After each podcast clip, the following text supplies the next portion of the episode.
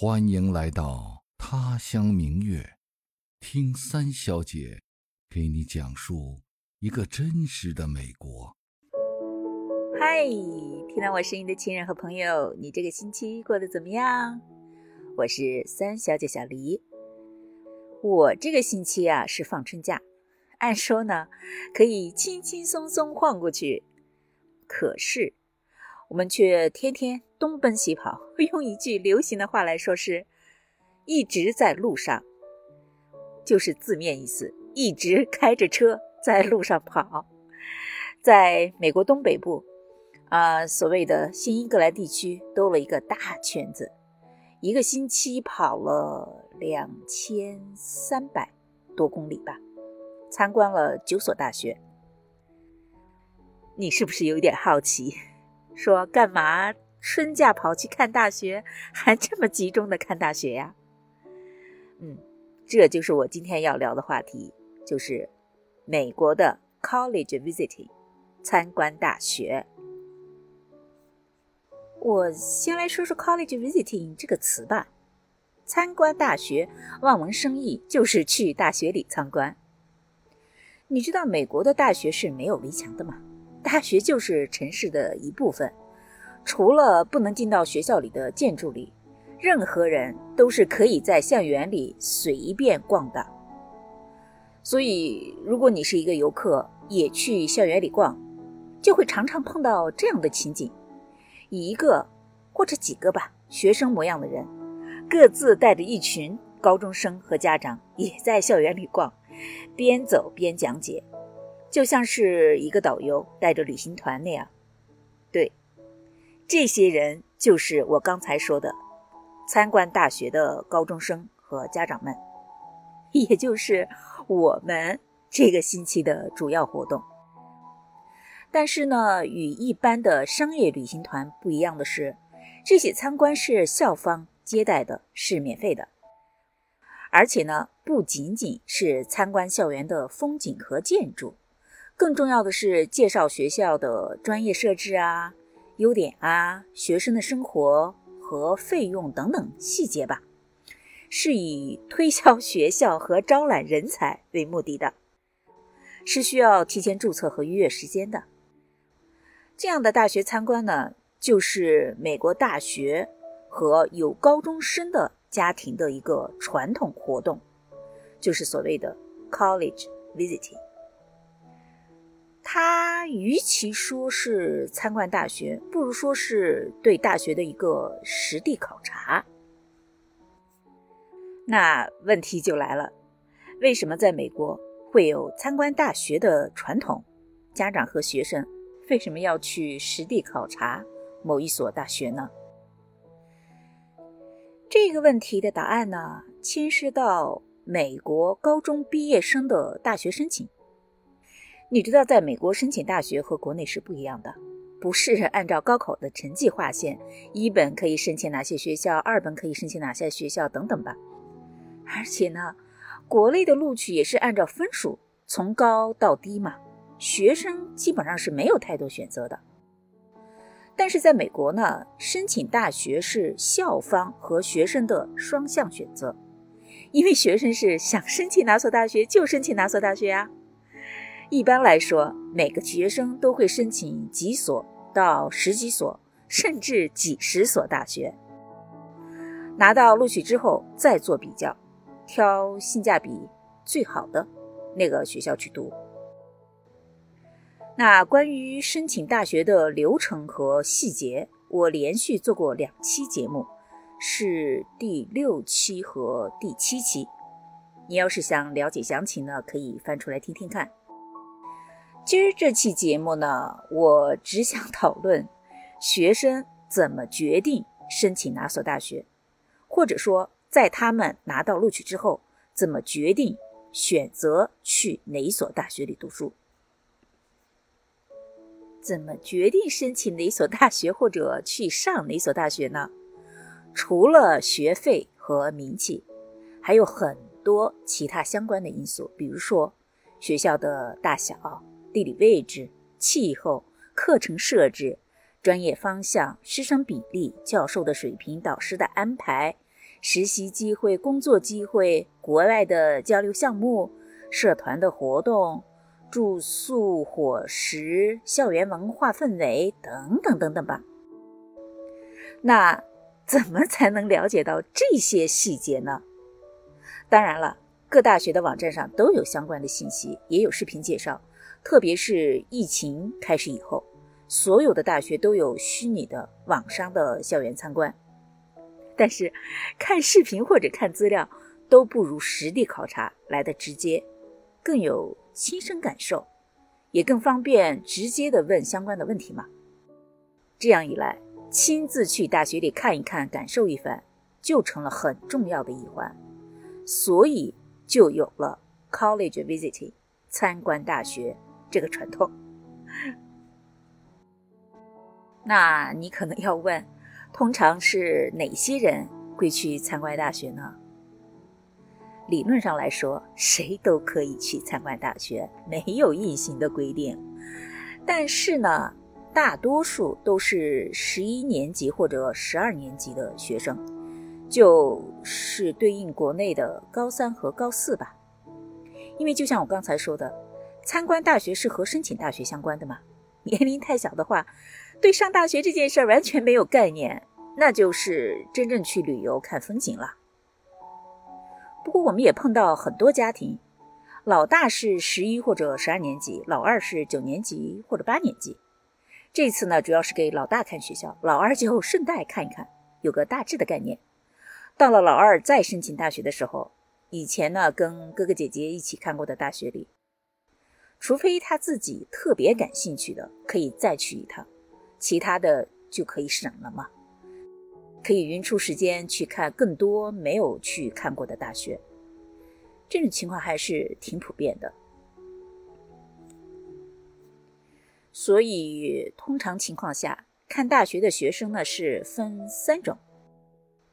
第一种，也就是人数最多的一种，是十一年级的学生，他们在十二年级开始申请大学之前。先去把自己感兴趣的学校走一个遍，有一个通盘的了解，这样呢，在申请的时候就可以有底放矢嘛，也可以在拿到录取之后更方便的做决定。这些学生呢，如果已经很明确自己将来的学习方向，比如说一门心思要学医，当然就是去看各种医学院的牛校，像哈佛大学医学院。约翰霍普金斯大学等等等等，或者呢，有些人下定决心要学理工，那就去看理工大学，什么麻省理工啊、加州理工什么的。但是呢，也有很多学生还没有定下来要学什么，那就各种大学都去看一看。呃，有坐落在大城市里的，比如在纽约市中心的哥伦比亚大学，也可以去看一看远离城市。坐落在安安静静的乡下的，比如说康奈尔大学啊，喜欢超级大校园的，就可以去看在校人数过万的大学，比如说密西根大学。那喜欢小私校的，就可以去看著名的文理学院，什么威廉姆斯和卫斯理，全校也只有两千多个学生，所以。你既可以去看世界闻名的大学，像斯坦福、耶鲁、普林斯顿等等，也可以去看离家很近但名气不那么响亮的州立大学。呃，我们这一周看大学碰到的绝大多数学生都是十一年级的学生，很多人，比如说我们，孩子还没想清楚到底要学什么，就先随便看看，有个大致的了解。其实，看大学的过程本身也是一个帮他们理清思路、做出选择的过程。那第二种看大学的学生呢，就是十二年级的学生，也就是应届毕业生。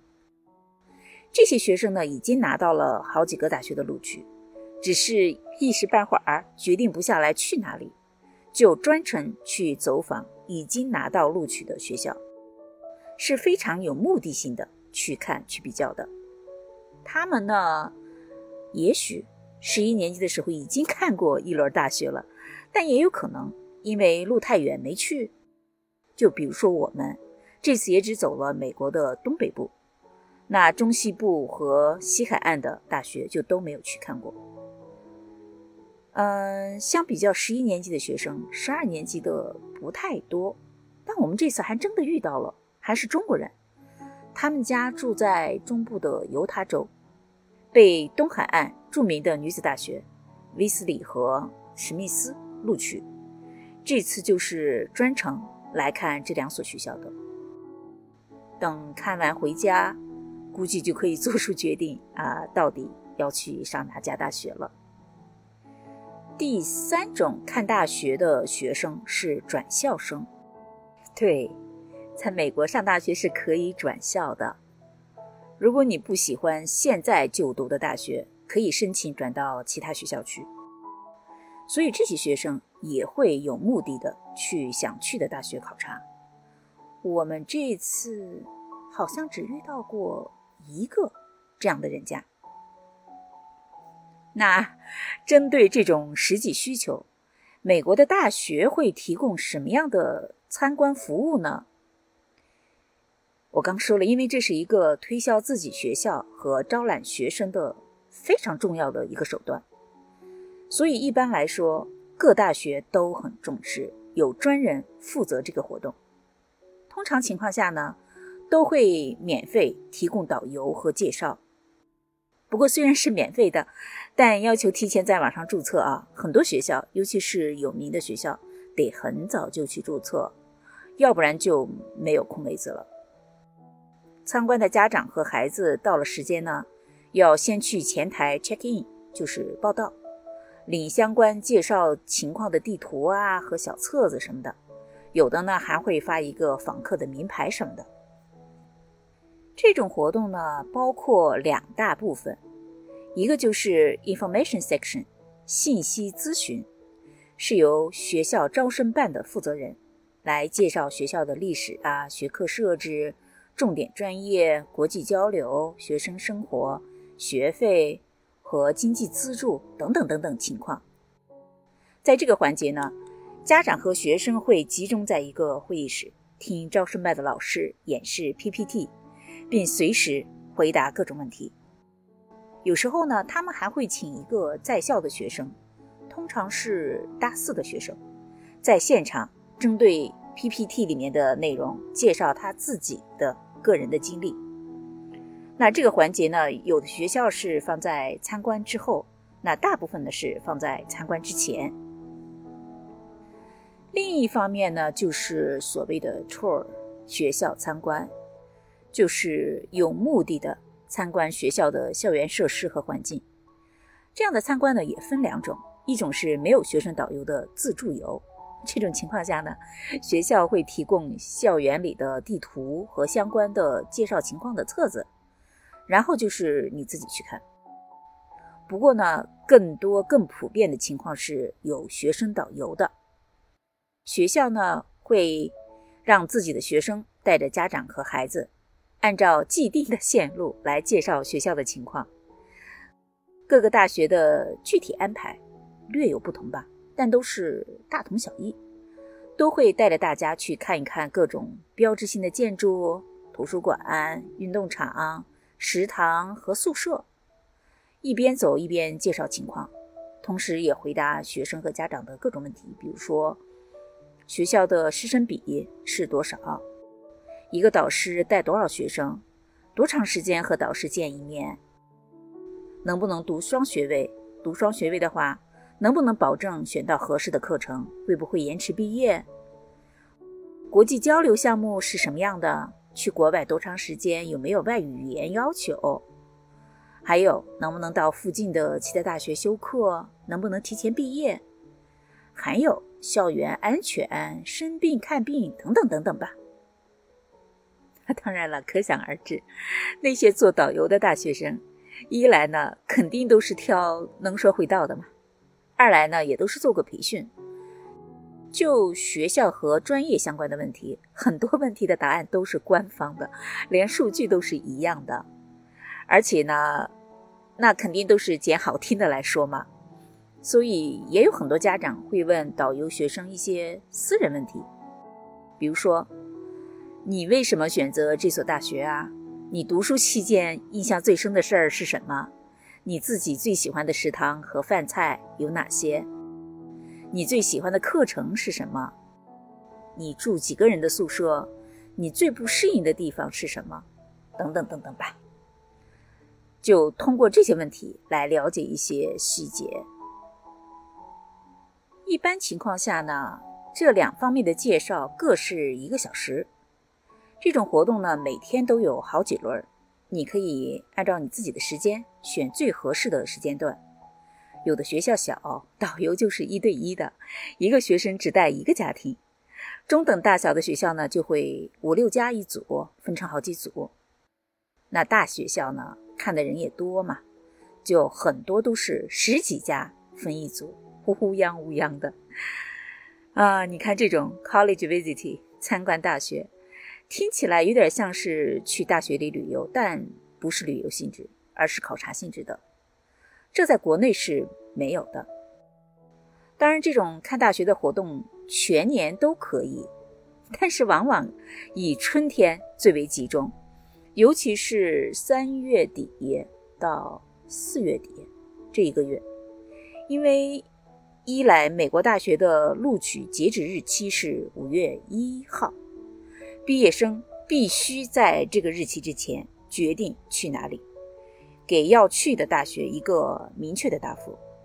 二来呢，美国高中的春假就在三月底四月初，高中生就有相对集中的时间，可以去看学校嘛。而且天气也好啊，校园也就更美丽。所以每到春天，各大学的这种 college visit 就特别集中，特别忙。那比如说我们这一次，也就是利用春假去看大学的嘛。说起来，这还是我们第一次真正以考察为目的去看大学。我家老大申请大学的时候，原本已经计划好三月底放春假就去看大学。结果，那年春假正赶上新冠爆发，全国开始隔离，大学参观的活动当然也就取消了嘛。所以，不光是他没看成大学，老二也没沾上光。那今年我们每天去看两所大学，一个在上午，一个在下午。虽然很赶，好几次午饭都来不及吃。但是，一圈走下来，还是有很多感受的。首先就是开了眼界。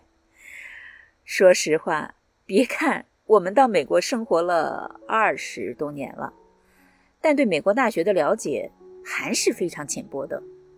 对很多学校，尤其是文理学院，完全没有概念，连名字都没听说过。这次看大学是我家孩子自己决定要去看哪些学校，我们就是统筹规划一下时间和线路。五天跑了九个大学，只有一所大学我以前去过，其他八所我都是第一次去看。真的不看不知道，一看吓一跳。很多大学都有一百多年甚至两百多年的历史，校园环境特别美。有山有水，古藤又粗又壮，古树参天啊！那些用石头修的欧洲的古典建筑，特别有底蕴。但那些新修的建筑呢，又充满了时代感和艺术感，特别令人神往，恨不得当时当地就能找个工作住下来。所以你看，孩子以后申请大学。就别光盯着那些名校了，很多我们不知道名字的学校，其实一样有实力，值得去申请。其次呢，我发现地理位置是多么重要，很多有历史的很好的大学，环境特别好，但是就是因为地处内陆，周边没有什么大城市，就很难发展起来。校园很美，但是生源就有限，去看大学的人呢也很少。呃，有一所学校，同一个时间段只有三家，包括我们啊。这其实也是很容易理解的。你想想，咱们自己十八九岁的时候，还不都向往着大城市，一门心思往外跑，谁愿意去深山老林里读书啊？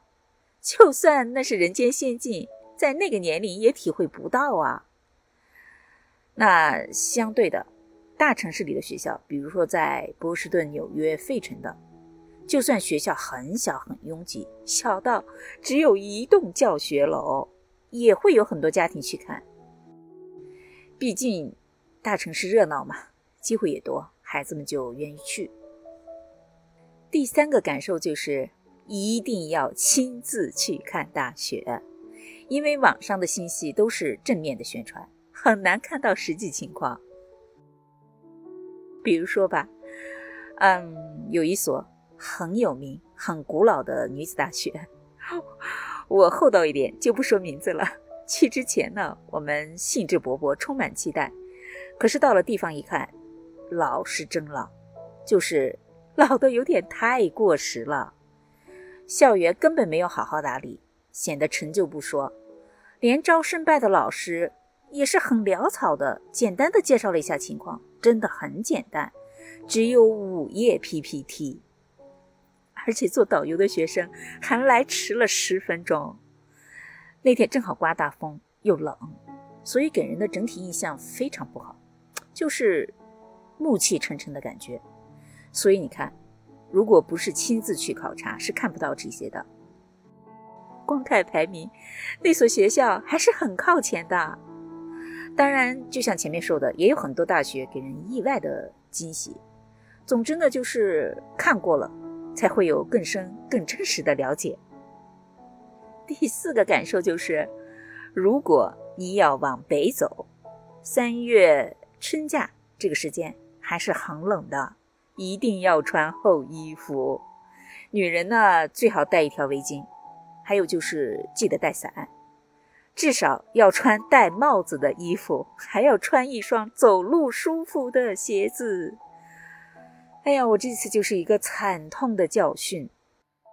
出门前。想的好好的，结果匆匆忙忙忘了换鞋子，穿了一双坡跟的靴子，走了五天的路啊，走得我筋疲力尽，还碰到了下雨天和大风天，哎呀，简直真的是雪上加霜。幸好我穿了棉衣，要不然我就真的只有坐在车里等了。第五个感受就是，如果有可能。最好夫妻双方都去，这不仅仅是因为全家一起去看，每个人都会有直观的感受，方便以后讨论嘛。更重要的是方便，因为呀，很多大城市里的学校，学校附近几乎是没有停车场的。我们这一趟只有一个大城市里的学校提供停车位，其他的都得自己找地方停车。就算。周边有商业的停车场，但通常离学校都有一段距离嘛。要走呢，还得花个几分钟，甚至十来分钟。所以呢，我们一般是先把孩子和我放到学校的招生处，我老公自己去停车，这样一来就方便很多嘛。还有啊，就像我们吧，为了节省时间，一天跑两个学校，再加上去旅馆啊、吃饭啊什么的。每天都得开很多路，我们这一趟来回开了两千三百多公里啊！一个人开车的话就太辛苦了，两个人呢换着开就会轻松很多，不至于疲劳驾驶，也安全。最后一点感受就是，你一定要带一些可以充饥的零食和水果，万一来不及吃饭，也好先垫垫肚子。我们这一趟就正经吃过三顿饭，所以你看自己准备一些吃食是很有必要的。唠叨了这么多，其实就是因为这个星期我们自己陪孩子去看大学嘛，就给你聊一下我的所见所闻和感受。在美国呢，申请大学和国内是完全不一样的，学生的主动性非常强。毕竟学费那么贵，总得货比三家才对得起那些银子吧。所以每年春假前后就是高中生参观大学的高峰期，很多父母不远万里呀，陪着孩子从东海岸跑到西海岸，或者呢从西海岸飞到东海岸，劳心劳力，就是为了帮孩子找一个最合适的大学。我们这次就遇到了从全国各地来的各个种族的人。